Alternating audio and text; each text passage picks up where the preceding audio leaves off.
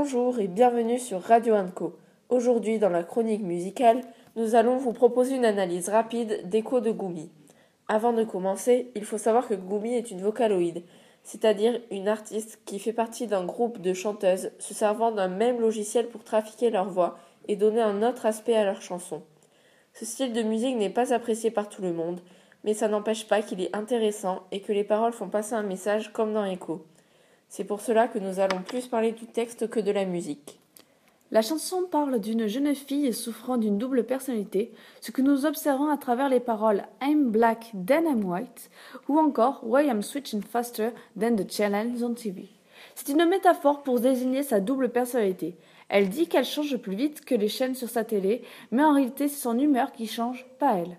De même, elle parle d'un ennemi invisible avec My enemy invisible, I don't know how to fight. Elle ne sait pas comment le combattre car en fait il s'agit d'elle-même, ce que nous comprenons par The Trembling Fear When I Up Against de Echo in the Mirror. Par cette phrase, nous voyons qu'elle en a peur d'elle-même, ce n'est pas sans raison puisqu'elle dit I gonna burn my house down into an ugly black. À ce moment-là, c'est bien sur sa partie la plus sombre, Black, qui parle, et juste après, c'est l'autre qui parle, la White, qui déclare I gonna run away now and never look back. Son côté gentil veut fuir, mais que veut-elle fuir? Eh bien, c'est les choses qu'elle fait quand elle est dans son côté sombre. On peut même s'avancer en disant que c'est elle-même qu'elle veut fuir. Maintenant, intéressons-nous à la musique. C'est dans cette chanson une musique électro avec un synthétiseur qui garde une note tenue à la main gauche nous pouvons remarquer que la voix s'efface un peu par rapport aux instruments pendant le refrain.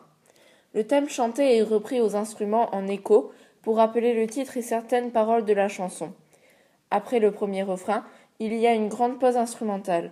Quand le chant reprend, les paroles se mélangent en écho de nouveau, ce qui traduit qu'elle est perdue, partagée entre ces deux parties.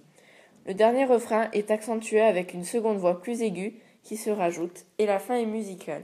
Je vous conseille d'aller écouter. Ça pourrait vous surprendre et vous plaire. Après qui c'est. Voilà, c'est fini pour aujourd'hui. Merci de nous avoir écoutés et à bientôt sur Radio Co.